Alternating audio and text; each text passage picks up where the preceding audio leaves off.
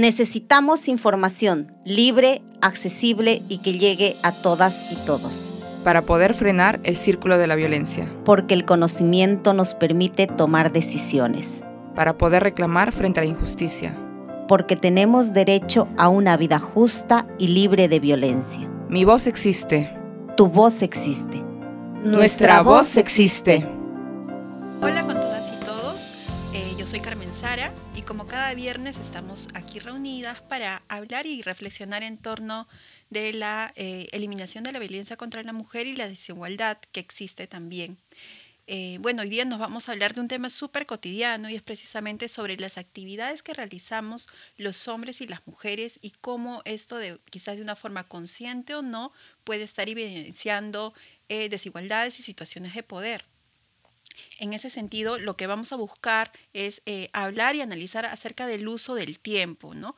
Cómo los hombres y las mujeres venimos usando nuestro tiempo en labores cotidianas como, eh, por ejemplo, cuidar a los niños, niñas y adolescentes o adultos mayores, las tareas domésticas y cómo a través eh, de este modo, de esta distribución y cantidad del tiempo y uso del tiempo, de pronto va a tener influencia en cómo las mujeres nos vamos a socializar pero también cómo esto va a influir en nuestra calidad de vida. Y para eso hemos invitado hoy día a nuestra invitada que ya nos ha acompañado en programas anteriores. Ella es Jenny Dador, es abogada y secretaria ejecutiva de la Coordinadora Nacional de Derechos Humanos. Jenny, ¿cómo estás? Bienvenida. Gracias, hola Carmen Sara. Y bueno, igual un saludo a todo tu público. un gusto estar nuevamente contigo. Vale. Eh, gracias, Jenny. Quería consultarte en primer lugar sobre eh, la diferencia, ¿no? Porque muchas veces las mujeres y los hombres realizamos las mismas actividades, pero en diferente intensidad. Intensidad, exactamente. Aparentemente, ¿no? Entonces, eh, ¿por qué sería importante, ¿no? De pronto identificar cómo venimos usando este uso del tiempo en las actividades personales si de pronto los utilizamos para tareas domésticas, pero también cómo usamos este tiempo en el, no sé, para la recreación, por ejemplo, ¿no? o sea, esa diferencia que, que existe. Claro, el, el tiempo al igual que muchos otros eh, recursos, es un recurso también, ¿verdad? Y eh, un recurso cada vez más escaso, sobre todo ¿no? en los tiempos actuales que corren. Siempre escuchamos mencionar a las personas o a nuestras compañeras, estoy apurada, estoy apurada, no alcanzo, no, ya no llego, no llego a recoger al hijo, eh, no llego a tal parte, llego tarde a la oficina o primero cocino y hago esto, ¿no? Un, un montón de, un sinnúmero de actividades que se van superponiendo. Entonces, de lo que hablamos, es efectivamente del uso del tiempo, de un recurso cada vez más escaso, tan escaso que hoy en día se le conoce como pobreza de tiempo, ¿no? Ya no solo se mide la pobreza monetaria, sino que también los estudios están midiendo ahora eso que has tú relatado y que se llama pobreza de tiempo y que se refleja principalmente en la escasez de tiempo para nosotras las mujeres. ¿Por qué? Porque hombres y mujeres no estamos desarrollando las mismas actividades que tienen que ver sobre todo con el trabajo doméstico no remunerado, ¿no? Ese que tiene que ver con sostener la casa, cuidar niños, niñas, cuidar este, enfermos, cuidar adultos mayores y que además cada vez nos está demandando más tiempo porque eh, si nos ponemos a pensar o observamos un poquito la realidad, el sistema público, el sistema de políticas en general, ¿no? Está organizando, el Estado está organizando sus servicios cada vez reduciendo eso que te daba, ¿no? Si antes te daba una prestación de cinco días de hospitalización o de cuatro días, hoy día el segundo día o el día siguiente te despacha para tu casa. No significa que la medicina haya avanzado tanto o que tienes un medicamento milagroso y que al siguiente día vas a salir saltando. Significa que vas a pasar cuatro días en tu cama en la casa, ¿no? Y eso quiere decir que va a haber, por lo general, otra mujer, sea tu madre, tu hermana mayor, tu hija, ¿no es cierto? Que va a estar atendiéndote, incluso a veces tu vecina ¿no? Que va a hacer el favor de mirarte. Entonces, de alguna manera, estamos subsidiando también lo que el Estado ya no nos da.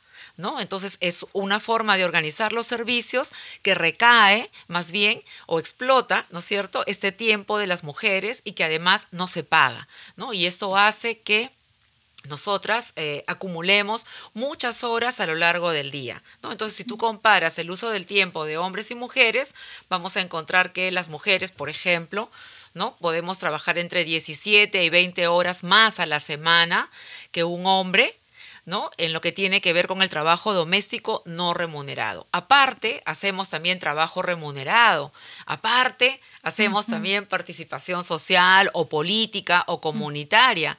Y también a veces muchas mujeres, ¿no es cierto?, también intentan responder al estándar, ¿no es cierto?, de belleza sobre nuestros cuerpos y también te dices, uy, no, tienes que estar regia, tienes que estar fitness. Entonces, además, tienes que ir al gimnasio, ¿no? Y yo siempre digo y observo a veces cuando regreso a mi casa, veo que los gimnasios cada vez están abiertos hasta más tarde. ¿No? Antes cerraban a las 8, luego a las 10, a las 12, a la 1 de la mañana y cada vez abren más temprano, ¿no? ¿Para qué? Para ofrecerte la posibilidad de que vayas a esas horas. Pero ya tú dices, ya quiero duermen las mujeres, ¿no? Entonces, yo eh, observo esto y digo, claro, hay una multifuncionalidad de roles que estamos haciendo que no se han redistribuido adecuadamente, que nos llevan a esta situación de pobreza de tiempo y nos, nos sobreexigen porque terminamos siendo como este, Superwoman, ¿no es cierto? O Shola Power, ¿no? Haciendo un montón de cosas eh, más de lo que real y humanamente deberíamos estar haciendo. Y eh, a propósito de lo que vienes mencionando, ¿no? De esta diferenciación en relación a las actividades, ¿no? De las tareas que asumimos las mujeres y que generalmente siempre se le asignan a las mujeres las tareas domésticas, por ejemplo, ¿no? Este trabajo no remunerado, ¿no? Que no recibe un pago y que eh, determina o no afecta su calidad de vida también. ¿No? Entonces me preguntaba cómo se puede revertir o qué soluciones se podrían dar ¿no? para de pronto menguar lo que está ocurriendo, ¿no? porque eso está afectando la vida de las mujeres principalmente. Claro, esta eh, división sexual del trabajo, que es histórica, ¿no? Eh, no hemos logrado todavía redistribuirla, ¿no? Se mantiene esta división. Lo que ha ocurrido a través de los cambios, los movimientos feministas, es que las mujeres hemos ingresado a campos de los cuales históricamente estábamos excluidas, como la educación, el mundo laboral, la economía, la política, ¿no? A través del sufragio. Entonces hemos ido sumando eh, posibilidades de estar en otros ámbitos donde antes no estábamos, pero dentro del mundo doméstico eso no se ha redistribuido, ¿no? Todavía eh, a lo más nosotros encontramos hoy en día varones que, eh, o, hombres compañeros, ¿no es cierto?, que han redefinido, por ejemplo, sus vínculos paterno-filiales. Entonces, sí, yo miro a mi hijito, juego con él, lo saco, ah, etcétera. Pero lavar, cocinar, planchar, limpiar, no, ¿no? O sea, su hijito necesita una casa limpia, su hijito necesita comida, ¿no? Entonces, no se asumen esas otras funciones. Entonces, creo que una de las... Eh, propuestas eh, interesantes tienen que ver cómo lo que se, o sea, en principio, lo que se conoce educar en igualdad. Porque estas niñas y estos niños que aprenden desde pequeños, ¿no es cierto?, a cuidarse a sí mismos y a cuidar a otros, luego no van a aceptar que sea un otro el que se haga cargo de uno, ¿no? Que es en lo que deberíamos insistir. Todas las personas en algún momento de nuestra vida vamos a necesitar cuidados. ¿Sí? Porque no nacemos como seres humanos autónomos. Los animalitos sí, pero los otros necesitamos quien nos alimente, nos cuide, nos haga, ¿no es cierto? Y tampoco morimos autónomamente. Entonces, en algún momento de nuestras vidas todos vamos a necesitar cuidados. Por lo tanto, debería ser como la enseñanza básica, transversal en toda sociedad. Lo que ningún ser humano, ¿no es cierto? No debería saber. Todos tendríamos que saber cuidarnos y cuidar a otro eventualmente. Entonces, la educación es un camino. Y esa educación pasa también por el campo de las políticas públicas. También el Estado peruano tiene algunas normas sobre la construcción de familias más democráticas. ¿no? Y justamente democratizar una familia no solamente pasa por redistribuir el poder, sino también redistribuir el trabajo, redistribuir los recursos. ¿no? Y allí este, está todo ese tema de lo que se conoce como la corresponsabilidad de género. Es decir, hombres y mujeres al interior del hogar vamos también asumiendo las funciones que tienen que ver con la subsistencia del mundo doméstico y el trabajo doméstico, ¿no? Porque cuando se contrata trabajo externo, tenemos que pagarle y reconocerle todos los derechos, ¿no? Acá se quejan muchas veces y dicen, ay, pero no, porque entonces este, los derechos de la trabajadora del hogar, ese es un trabajo y necesitamos reconocerle todos también sus derechos. Cuando no lo hacemos, y es que es muy caro, yo no puedo pagarlo. Bueno, entonces, como en otros países, pagarás un servicio por horas, eventualmente etcétera, ¿no? Y esto también quiere decir que la comunidad puede ofrecer algunos servicios comunitarios, el Estado también puede intervenir, el mercado también puede ofrecer algunos servicios privados. Lo que quiero decir es que también es una corresponsabilidad social. ¿no? Todos tenemos que estar involucrados, ¿no es cierto?, en este proceso de lo que tiene que ver con el cuidado y la sostenibilidad de la vida porque eso es lo que sostiene la vida. ¿no? Un trabajador no podría llegar a convertirse en un hombre que, o una mujer que va a ir a trabajar al mercado si es que no ha sido previamente cuidado. ¿no? Entonces ahí hay un subsidio que las mujeres o las familias están haciendo, ¿no es cierto?, al sistema capitalista, al mercado laboral, y luego cuando ese señor o esa señora regresa cansado a su casa y se jubila, quien cuida a ese anciano o esa persona adulta mayor también son los miembros a través del hogar, principalmente mujeres, ¿no? Entonces, nuevamente subsidiamos cuidando aquello que nos devuelve el sistema de laboral, el sistema del mercado de trabajo, el sistema capitalista que nos dice, ya, ya este cuerpo ya lo, ya lo exfolié, ya les traje todo lo que pude, ahora tenlo, ¿no? Más o menos, y hay que cuidarlo. Entonces, estamos haciendo una función a lo largo de todo este ciclo, ¿no? Que tendría que ser eh, valorada por el Estado, valorada por la sociedad, no solo remunerada, ¿no? Sino también valorada porque muchas veces eh, las personas cuando hacemos este trabajo no lo reconocemos como trabajo, ¿no? O miramos eh, en menos a las mujeres que lo están haciendo, ¿no? Y eso es algo que de ninguna manera debería seguir ocurriendo en nuestra sociedad. ¿Cómo visibilizamos este tema, ¿no? En la agenda pública, pero también en la agenda privada, porque hablamos también de las empresas, pero también al interior, ¿no? Del núcleo familiar.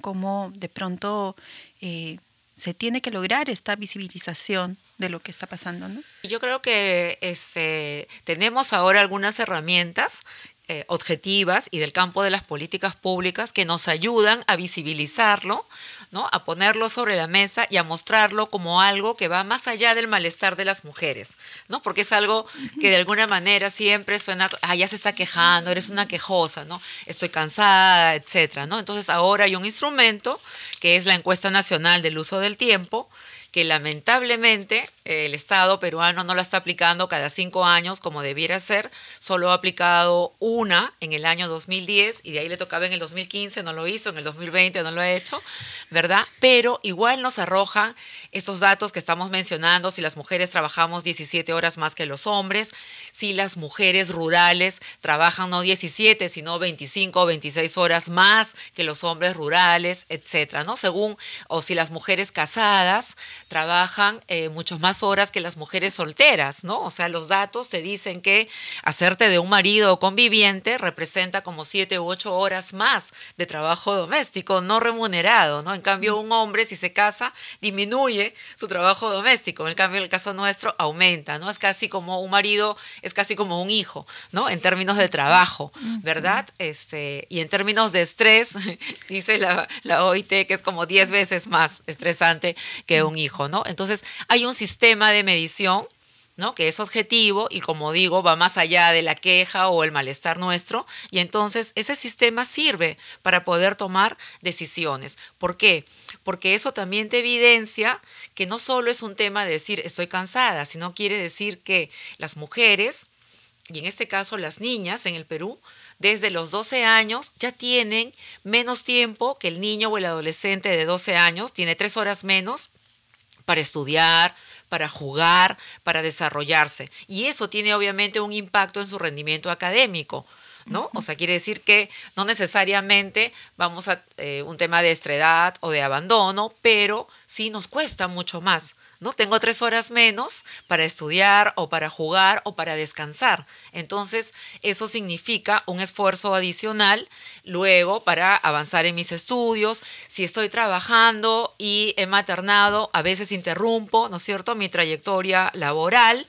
Eso quiere decir que voy a tener huecos en mis aportaciones y probablemente cuando me jubile voy a tener una pensión menor ¿no es cierto?, a la que tendría un hombre que ha trabajado 30 años. Yo digo, también he trabajado 30 años, pero tengo huequitos cada vez que he maternado por distintas razones, ¿no? Entonces, ¿por qué? Porque las licencias maternales y paternales en el país no son iguales. ¿No? Las mujeres tenemos 45 días antes, 45 días después, eh, más de 90, 14, 16 semanas, 18 semanas según los estándares de la OIT, y los hombres tienen 7 días, 10 días, ¿no? Y eso no lo quieren tomar a veces, ¿no? Entonces ahora la tendencia es decir, las licencias postparto, tanto de maternidad como de paternidad, deben ser iguales. Si son 45 días para las mujeres, 45 días para los hombres. Deben ser obligatorias también para ellos, ¿no? Porque muchas veces los hombres no se quieren quedar en la casa y dicen, no, no, no, eso me va a poner, me va a hacer que me miren con malos ojos en la oficina, ¿no? Este, mejor voy a trabajar. No, tienen que ser de obligatorio uso también, ¿no? Entonces hay una serie de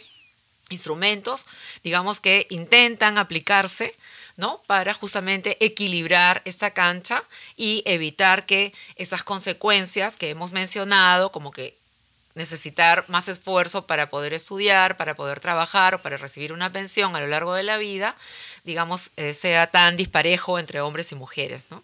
Sí, justo lo, ah, lo que mencionabas me hizo recordar esto, ¿no? Que eh, incluso esta carga mental que traemos las mujeres ¿no? Eh, por ejemplo, ¿no? Sobre a qué cosas son alérgicas los chicos, ¿no?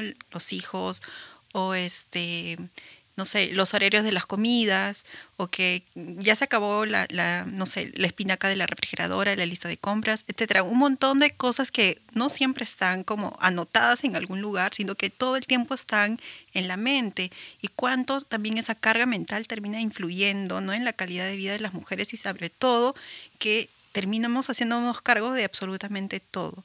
¿no? Eh, no sé, me pregunto si, no sé, en una encuesta le hacen la misma pregunta al papá y a la mamá y si ambos pueden responder, ¿no? Sobre, ah. Incluso creo que vi un video sobre tu hijo. Ah. Exactamente, ¿no?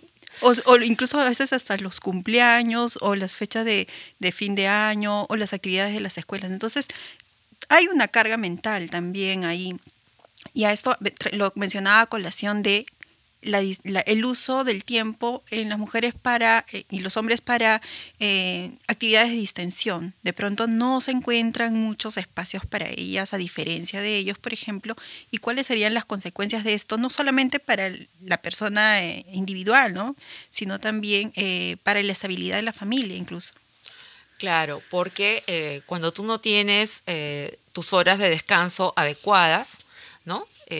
normalmente y ahí yo te puedo decir una cosa. Yo cuando empecé a trabajar el uso del tiempo, eh, claro, una cosa, leía la doctrina, ¿no? Leía las investigaciones, la literatura, pero también pensaba, ¿no?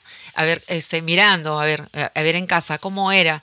Y yo digo, la primera vez que yo vi dormirse de cansancio a una persona parada, ¿no? Que de pronto así tú dices, ¡ay! Y se quedó así, fue mi mamá, ¿no? Entonces, claro, tenía tres niñas, entonces hacía todo el trabajo de la casa ¿verdad? Y en una época además estudiaba, ¿no? Entonces tenía que llegar, atender a las niñas, luego llegaba, se iba a estudiar, regresaba, hacía las tareas y luego otra vez toda la casa. Es súper fuerte. ¿No? Entonces, eso tiene obviamente un impacto en la salud mental, descansamos menos horas, eh, nos volvemos más irritables también, hay un reclamo a veces no expreso, soterrado muchas veces a la pareja y si es soterrado por donde puedo, entonces voy a, mm, voy a chancar, ¿no es cierto? Se este, genera también conflictividad. Pero a pesar de todo ese esfuerzo que hacen las mujeres, porque también hay esta sensación de decir, soy omnipotente, lo puedo todo, ¿no? No importa, lo puedo y además lo puedo todo, pero además lo puedo bien, ¿no? Tiene que ser perfecto. Hay una sobreexigencia propia también, no solamente externa, ¿sí? Y cuando eso no se cumple, la mujer también se siente ¿no? En menos, ella misma se, se, se desvalora a sí misma.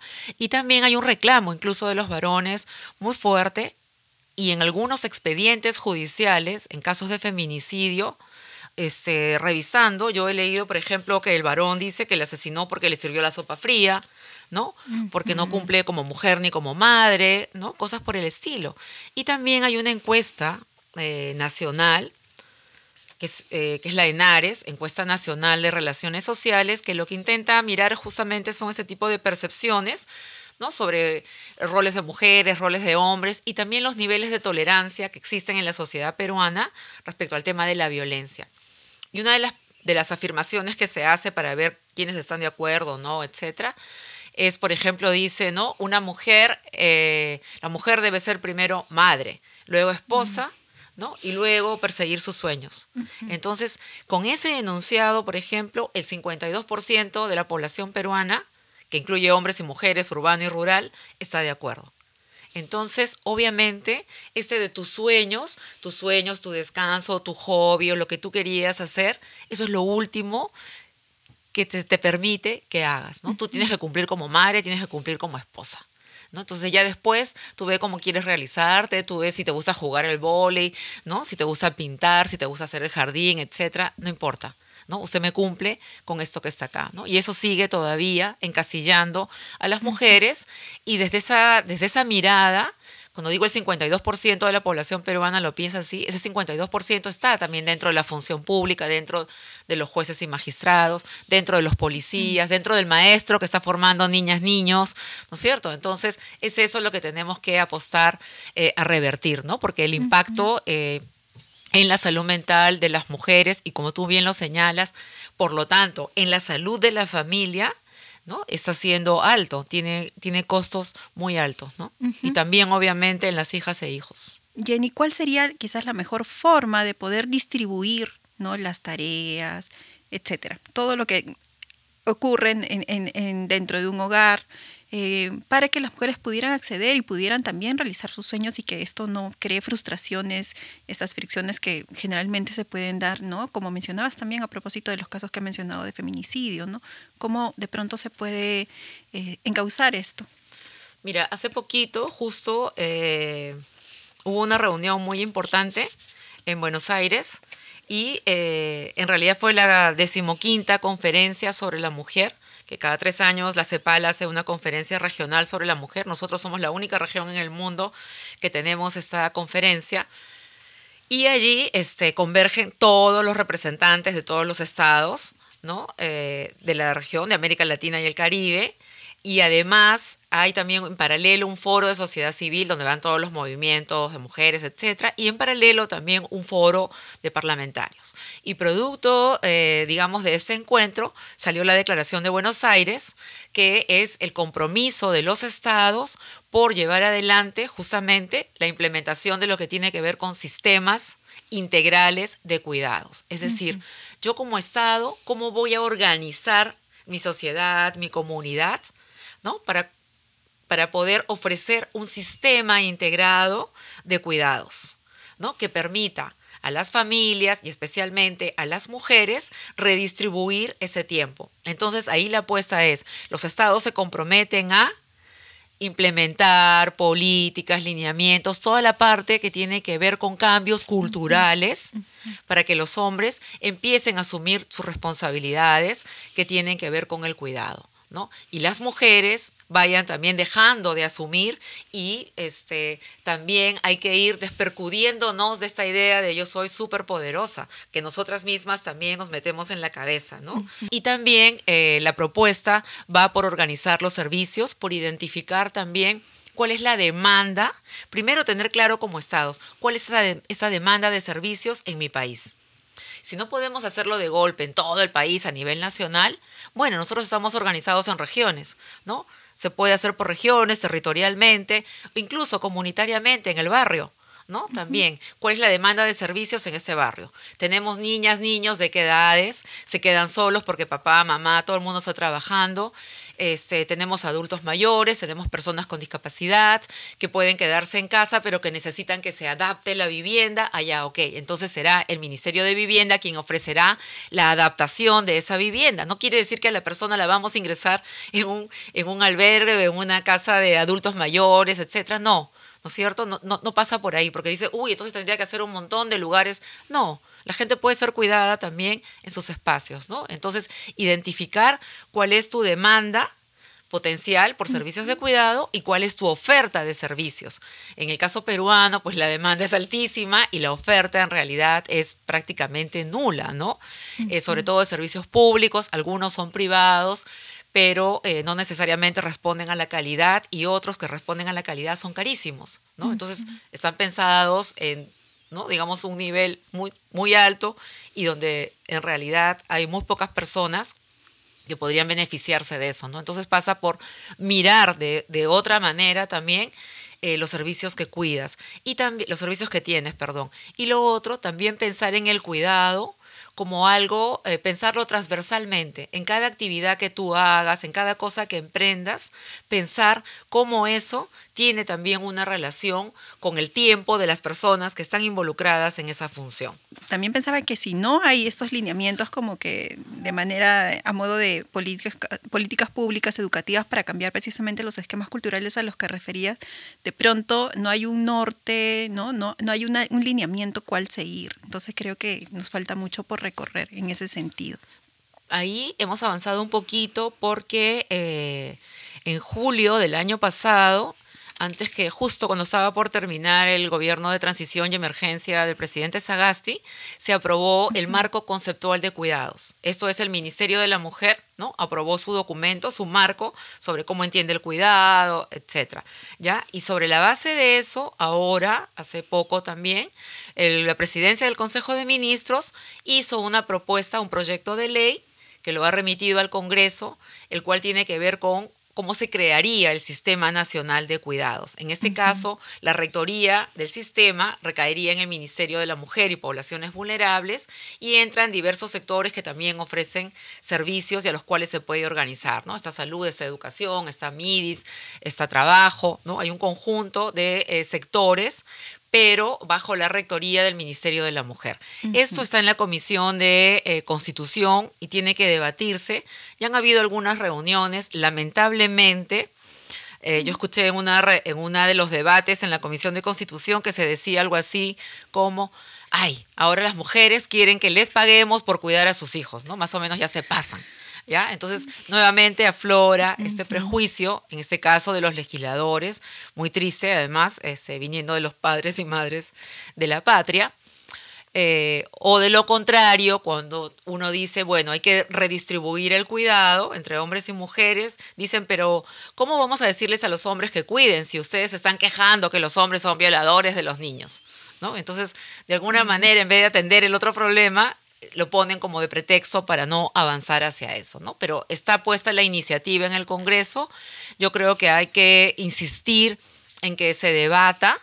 Eh, de hecho, la propuesta es solo una propuesta, se puede mejorar en el debate.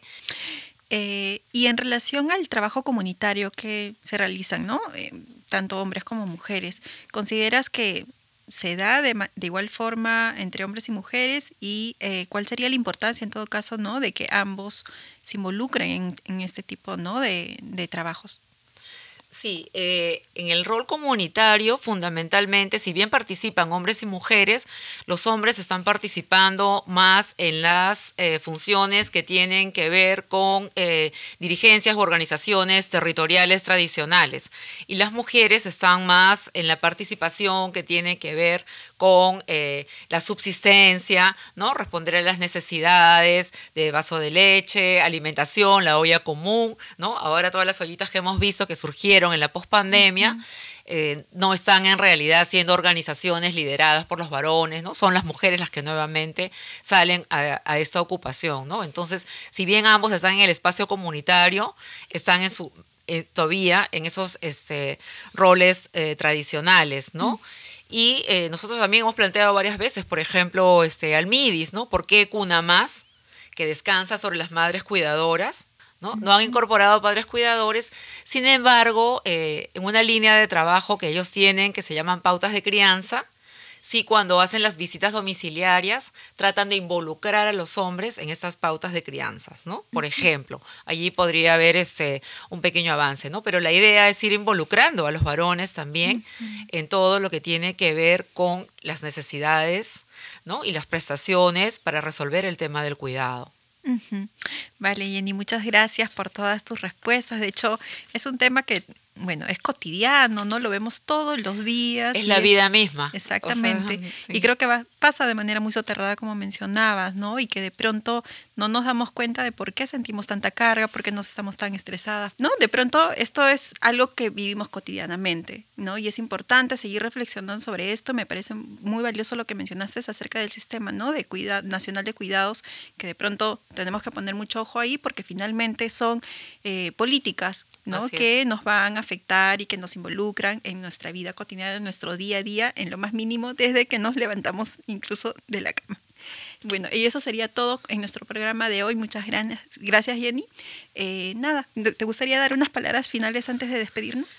Mm, bueno, gracias a ti por, por abordar este tema y solamente recordar que el cuidado es un derecho humano y que además es lo que sostiene la vida en la comunidad y en el planeta.